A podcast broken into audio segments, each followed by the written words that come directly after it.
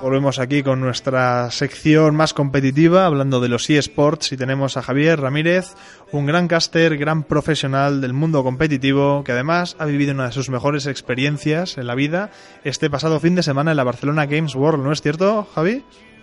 Exacto, muy buenas Jaime, ¿qué tal? Bienvenidos de nuevo aquí a la sección de deportes electrónicos y lo dicho, una auténtica experiencia en la Barcelona Games World que pocas veces pasa en la vida.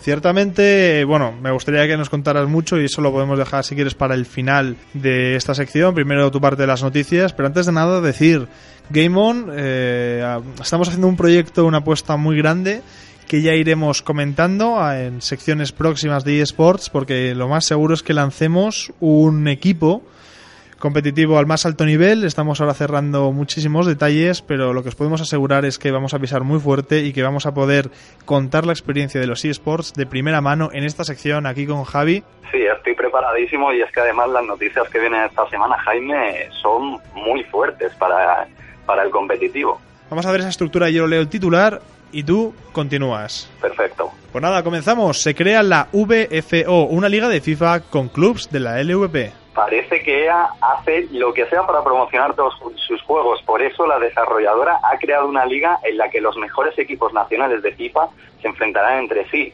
Algunos de ellos son el Valencia, el Villarreal, el Sporting de el Sevilla, la Real Sociedad, el Zaragoza, un equipo creado por Philips y el único representante de clubes de deportes electrónicos. Existen. MediaPro compra el 51% de las acciones de la LVP de comunicaciones de MediaPro ha adquirido el poder mayoritario de la Liga de Videojuegos Profesional. Por eso, tendremos que ver si los deportes electrónicos son llevados a la televisión, ya que MediaPro es la empresa que cubre eventos como la Liga Española o la Champions League de fútbol.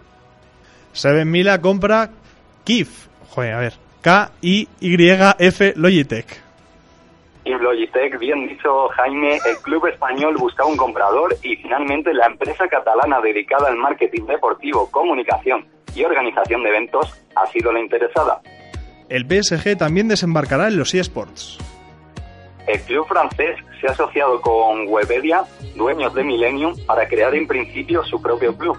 En este nuevo proyecto también están implicados Bad Management, Todavía se desconocen los juegos en los que competirá el equipo galo, así que seguiremos con las noticias. Ah, por supuesto, a veces hay noticias que tenemos que decir porque, oye, es importante para el sector, pero sin embargo hay que ver qué es lo que hacen cada uno de estos equipos. La siguiente noticia es que el UMG Orlando es cancelado por riesgo de huracanes.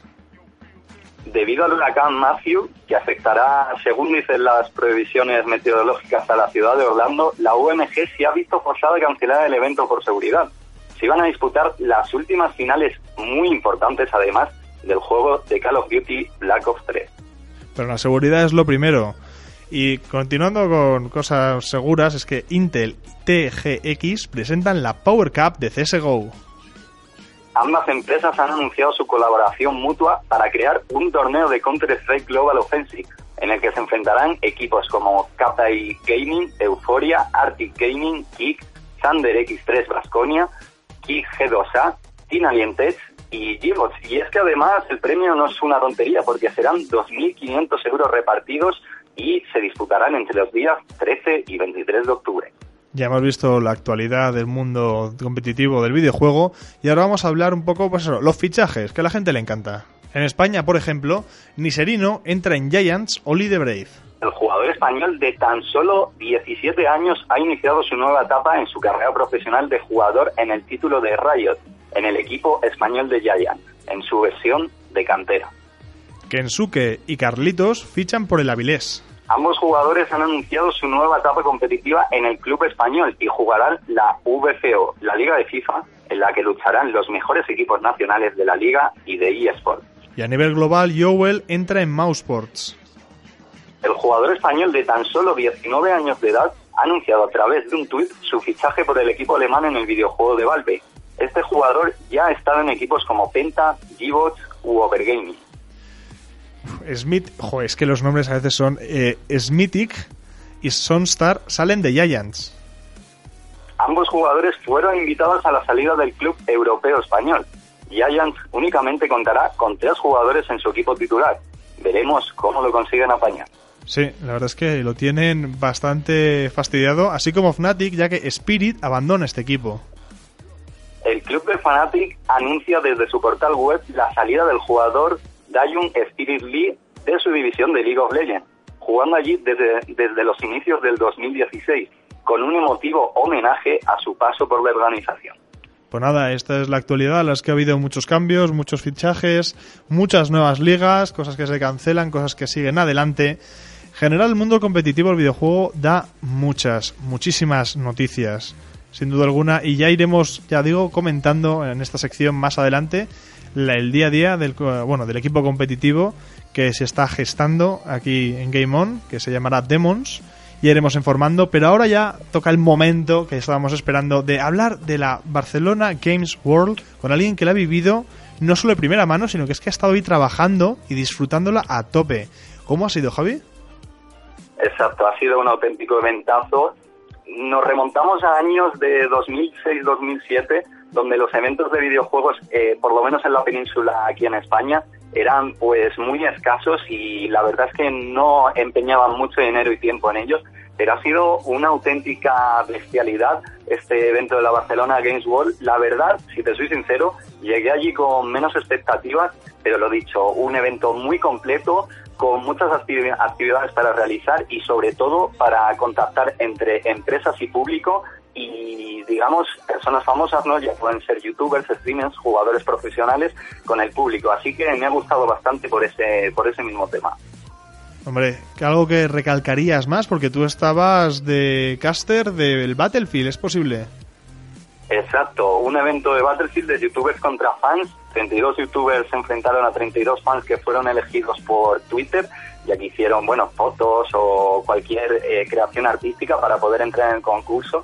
Y la verdad es que todos muy majos, eh, la verdad, eh, un trato increíble por parte de todas las organizaciones y repetiría cien mil veces.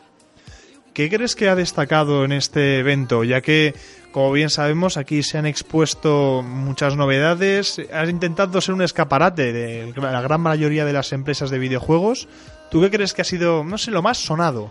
Es verdad que, bueno, la gente se creía que en la Barcelona Games World se iba a probar juegos como normalmente se hace en la Madrid Games Week, pero la verdad es que han puesto ese ámbito competitivo y han presentado estas dos noticias que son noticiones, tanto la unión de LVP y Media Pro y también la creación de la VCO. Así que para mí esas han sido las dos mejores experiencias en esta Barcelona Games World porque son noticias que van a afectar al ámbito competitivo y muy positivamente. Y no sé, algo más que quisieras destacar, algo que tú digas, oye, es que esto ha sido. Esto ha sido algo que realmente quiero contar, alguna experiencia personal que hayas vivido allí. Sinceramente ahora no caigo, pero de verdad eh, merece la pena bastante. Esperemos que el año que viene lo vuelvan a repetir, pero si yo lo tuviese que pagar de mi propio bolsillo, estaré ahorrando meses y meses para disfrutar 3-4 días del mayor evento de videojuegos en, en España, vamos. Bueno, pues nada, ya tenemos una experiencia que el año que viene habrá que repetir. Ojalá que continúe, por supuesto, que ya sabemos que a veces los eventos vienen y van, pero si continúan es una cita obligada para cualquier gamer que se precie y que quiera disfrutar de un buen rato en el mundo del videojuego, ¿verdad? Exacto. Yo os invito personalmente, al igual que me imagino todo el equipo de Radio Game On, a intentar visitar la mayor parte de eventos que hay en el panorama nacional y bueno, si no los podéis visitar pues por tema monetario o porque no tengáis disponibilidad, siempre desde internet se ve se ve muy bien, ¿no? Como la televisión misma con muy buena realización y la verdad es que poco a poco este sector va creciendo, Jaime. Es ciertamente y además la Barcelona Games World lo demuestra con todo, con, como has dicho tú, la apuesta, o sea, la apuesta que se ha hecho por este evento y al mismo tiempo por, bueno, por tantas cosas que vamos viendo día a día, cada vez se apuesta más por los eSports, al mismo tiempo por los videojuegos, hay una mayor concienciación de la realidad que es este grandioso mundo del videojuego. Y oye, hay que aprovecharlo, hay que aprovecharlo lo máximo posible. Eso sí, decir que la Barcelona Games World compitió nuestro, nuestro querido Marco, Marco Shadow, y bueno, no llegó a, o sea, llegó a clasificarse a las finales del domingo, pero ahí se quedó. Sin embargo, desde aquí, desde el programa, le mandamos un saludo enorme, que es que es un grande, es una persona increíble, un ejemplo a seguir en el mundo competitivo. Y oye, que la siguiente habrá más y mejor. Y como ya digo, va a haber novedades en el panorama competitivo de Game On. Vamos a empezar a darle caña a un club que se va a llamar Demons.